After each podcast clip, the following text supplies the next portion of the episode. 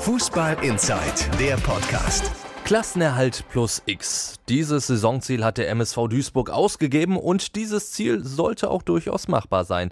Denn dieser Duisburger Kader der hat's durchaus in sich. Torhüter. Hier heißt es, Duisburg sucht den Fleckennachfolger. Der Abgang des Niederländers wirtschaftlich definitiv eine Bilderbuchgeschichte für den MSV. Vor zwei Jahren ablösefrei von der Fürther Bank geholt und jetzt gewinnbringend an den SC Freiburg abgegeben. Nicht so verkehrt, erst recht, weil Manager Ivo Grilic im Gegenzug das gelungen ist, was eigentlich alle wollen. Mit Mesenhöhler hat er nämlich einen jungen deutschen Torwart geholt, der schon Zweitligaluft geatmet hat und das durchaus ordentlich und trotzdem aber in seiner Entwicklung noch Luft nach oben hat. Und das alles gibt es auch noch ablösefrei.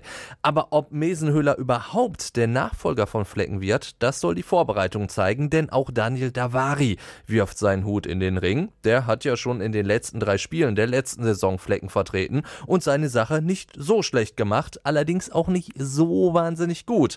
Was mir gefallen hat, war definitiv seine ruhige, abgeklärte Ausstrahlung, bei der man einfach gemerkt hat, ja, der Junge, der war auch schon mal Stammtorwart in der ersten Liga, damals in Braunschweig, aber bei hohen Bällen im Strafraum, ja, da sah er oft ziemlich alt aus, zum Beispiel beim Auswärtsspiel in Fürth. Da ging das 2 zu 2 damals ganz klar auf seine Kappe. Deshalb meine Prognose, Mesenhöhler macht das Rennen und Davari, ja, den kannst du einfach reinwerfen, wenn er gebraucht wird. Hier muss sich der MSV definitiv erstmal überhaupt keine Sorgen machen. Abwehr. Wenn der MSV eine Schwachstelle hatte in der letzten Saison, dann war es ganz klar die Rechtsverteidigerposition. Position.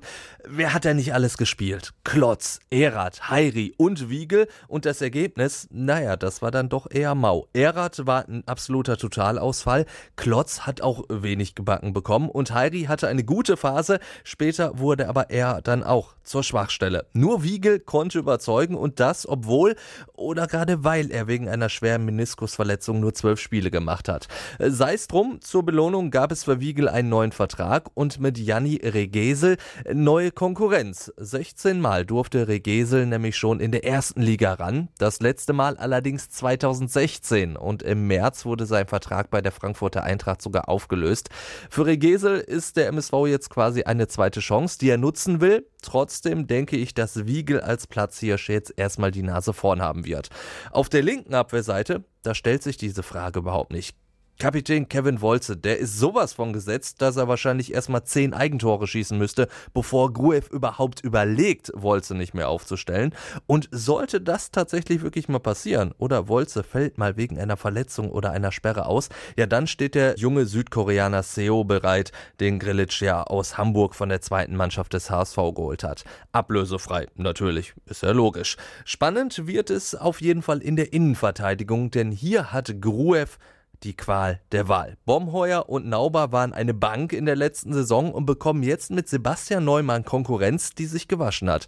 Wie schon im Vorjahr mit Nauber hat Ivo Grilic nämlich mal wieder einen der besten Abwehrspieler der dritten Liga an Land gezogen und Neumann, immerhin zuletzt Kapitän bei den Würzburger Kickers, wird sich wohl kaum ein Kissen für die Bank mitbringen. Also hier muss Gruev sich also zwischen drei nahezu gleichwertigen Spielern entscheiden und dazu kommt dann auch noch der junge Blomeyer, von dem Grilic und Gruev nach der Vertragsverlängerung den berühmten nächsten Schritt erwarten. Mittelfeld. Bleibt Gruev bei seiner Taktik, dann bleibt das defensive Mittelfeld das Herzstück. Und hier hat der MSV nur alte Bekannte. Zweikampfmonster Lukas Fröde und Ballstreichler Fabian Schneller. Die waren gesetzt und werden das auch erstmal so bleiben. Also Frödes Konkurrenz ist mit Albutat und eventuell Heiri einfach zu schwach heißt Fröde wird spielen, an dem führt kein Weg vorbei.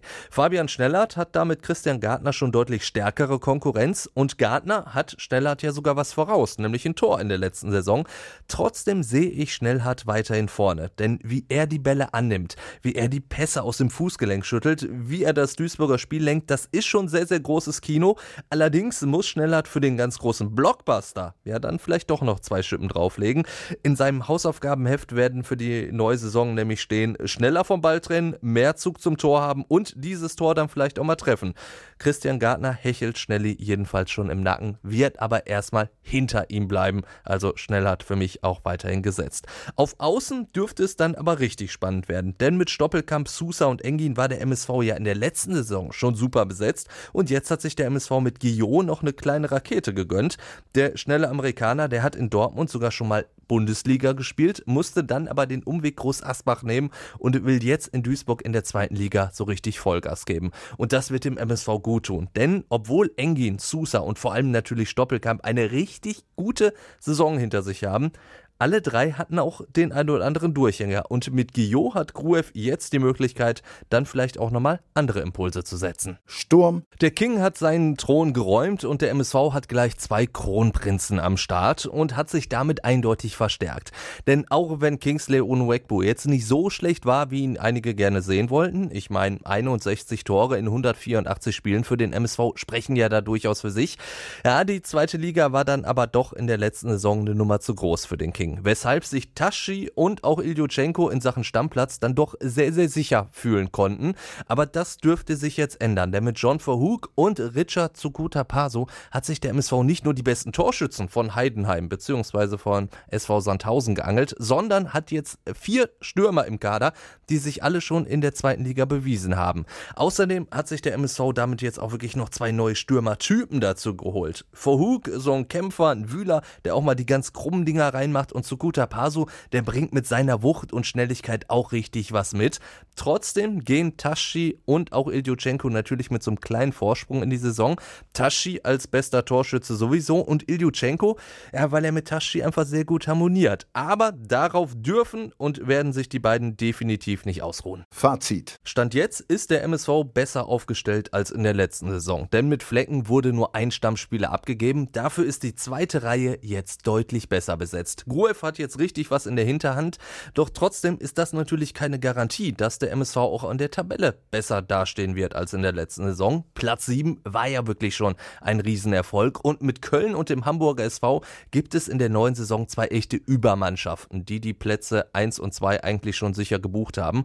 Und auch Ingolstadt, Darmstadt oder auch Union Berlin werden bestimmt nicht nochmal so eine schwache Saison spielen. Außerdem kommen mit Magdeburg und Paderborn auch noch zwei richtig starke Aufsteiger hoch. Also ein einstelliger Tabellenplatz wäre für den MSV noch einmal ein riesig großer Erfolg.